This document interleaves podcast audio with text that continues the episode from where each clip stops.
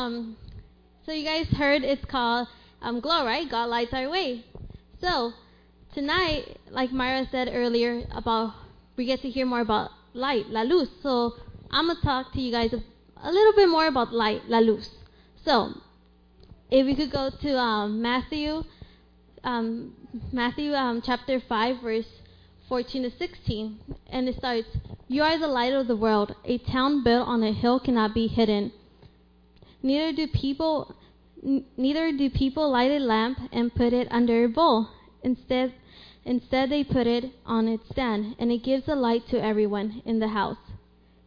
In the same way, let your light shine before others, that they may see your good deeds and glorify your Father in heaven. So now I'm going to read in Spanish. Ahora lo voy a leer en español. So dice Mateo 5, versículo 14 a 16, dice, Ustedes son la luz del mundo. Una ciudad en lo alto de una columna no puede esconderse. Ni se, ni se enciende una lámpara para cubrirla con, un cajón. Pero el contenido es ya, ya vi que lo dije mal. Am, se pone en la re- repesa, repesa, repisa, thank you, repisa para que para que alumbre a todos los que están en la casa. Hagan brillar su luz delante de todos para que ellos puedan ver las buenas obras de ustedes y alaben al Padre que está en el cielo. So, so what is this like? ¿Qué es esta luz? Well, as we read here, um, we have to let the light shine, which is why tonight it's called, um, I titled it, Let Your Light Shine. Deja tu luz brillar. Le puse título de hoy, Deja que tu luz brille. Let your light shine. So, um, right here we see that, um, sorry, you're not supposed to hide your light, right? So what is this light? Well, if we um, sorry. If we go to John chapter 8, verse 12, in Juan capítulo 8, verso 12, it says, When Jesus spoke again to the people, he said, I am the light of the world. Whoever follows me will never walk in darkness, but will, ha- but will have the light of life. So the light is a reference to life. So how can we get this light? So, ¿cómo podemos agarrar esta luz? Si aquí dice que la luz es la vida, well, the only way we can, through Jesus, right? ¿Verdad que sí? Okay. Yes, okay. So, we get this light through Jesus. So, podemos agarrar esta luz que es la vida con Jesús. Para no, para no declarar que quieres este, tener a Jesús en tu vida. And if, y como leímos anteriormente en Mateo, en Matthew, how we read before, it said, let your light shine. Deja que tu luz brilla. So, I just brought a little something for you as a demonstration.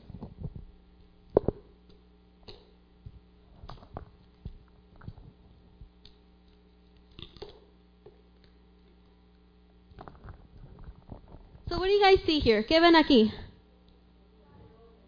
Glow sticks, right? But are they illuminating? Are they on? No, right? No están prendidos, más son glow sticks. So, it's like, in a way, I'm going to reference this to us. Lo voy a este, comparar con nosotros, un glow stick. Si, si lo vemos, no está prendido, es más un glow stick. Pero ¿para qué se usa un glow stick? What is the glow stick used for? Yes, for the dark. So it allows us to illuminate and go places and allows us to see. Just the same as God, He lights our way and He shows us the path. So when we have Jesus in our life, He gives us um, life, which in a way is like the light. So once you accept Him, se prende la luz, ¿verdad? So when the light is on, it illuminates your path. So yet, when you have Jesus in your life. And what are we supposed to do with the light? ¿Qué debemos hacer con la luz que tenemos? Oh, yeah, you put it on your hand. Thank you. So, se lo pones, te lo puedes poner, pero así como este, uno, pues, ¿qué debemos hacer con la luz? Compartir la luz, ¿verdad? Si un hermano o alguien, un amigo, no puede ver, ¿qué, de- ¿lo más lo vas a dejar ahí en la oscuridad? No, ¿verdad? So, se lo vas a dar a alguien. Here you go. So when you have a light, you want to illuminate it to others and show them, also guide them, don't keep them in the dark. So we're supposed to let our light shine and allow others to see it. So if we go to um sorry. If we go to Ephesians chapter 5 verse 8 it says Efesios capítulo 5 verso 8 if we go there it says for you were once darkness but now you are light in the Lord live as children of light. So it says here, like you were once in the darkness, pero ahora somos hijos del Señor y tenemos que vivir como hijos um, con la, sorry, tenemos que vivir como hijos con la luz. So we have to live as children of light. So what can we do with this light? Like in Matthew says, should we keep it hidden? No, right? So que no debemos de guardar esta luz para mí misma, ¿verdad que no? Debemos de compartirlas y dejar a los demás saber. So you can let others show it and illuminate them also. And how can we do this? How can we share the light in a way? How can we tell others about God? ¿Cómo podemos decirle a otros de Dios? Yes, through your mouth telling them or through actions also. Enseñar, una manera es este, demostrándolo o a, diciéndoles a tu vecino como de Dios. So es una manera. Y este ¿Y por qué teníamos por qué tenemos que compartir esa luz? Why do we share this light? Well, in a way, um, if you have it, you don't want to just keep it. You want to show others. It's like when you know God, you want to tell others about God, right? Cuando conoces a Dios, tienes que decirle a los demás, ¿verdad? ¿Por qué? Porque Dios, su amor es tan grande.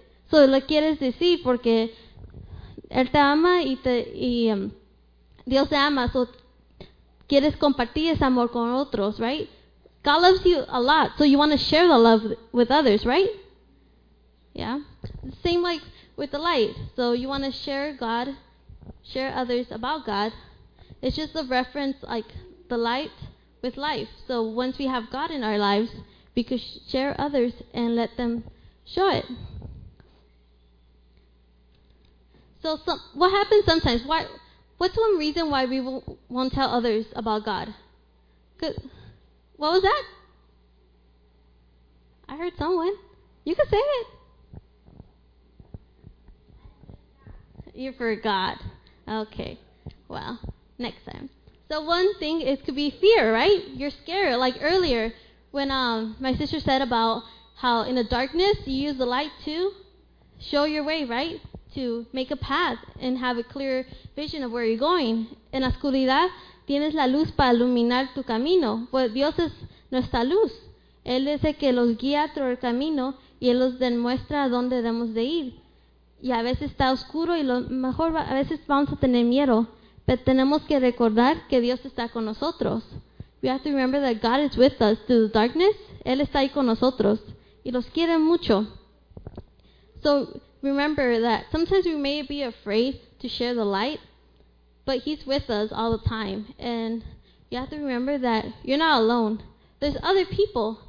So when you have um others around you, you can always help each other out and show the light with each other. So cuando tienes a de usted y este y quieres compartir, hay, hay gente alrededor de ustedes que los quieren y que pueden hacerlo juntos. Y recordar que no, no debemos de tener miedo porque tenemos Dios en, a nuestro lado siempre. So, nunca vamos solos cuando vamos a compartir. O este, y recordar que porque este obstáculo que vamos a tener, Dios está ahí y aunque esté oscuro and we can't see anything, although it may be dark sometimes, like not literally like dark, but like, you know, just like a metaphor in a way. Um, he's there to illuminate our way, como lo que se refiere with glow. God, God, God, yes, God lights our way. So I was thinking of a different way to say it. Sorry. Este, como dice Glow, lo que se refiere es Dios ilumina nuestro camino. So recordar que siempre tenemos a alguien que Dios, Dios siempre lo está viendo, lo está cuidando, lo está iluminando nuestro camino, aunque a veces este, pensemos que estamos solos, necesitamos recordar que Él está con nosotros, nosotros, y just remember, like Matthew said, that um, let not, don't let your light be hidden, let it shine. Nomás recordar que no tener nuestra luz oculta y guardarlas, pero demostrárselas a los demás. y deja que brille. Thank you.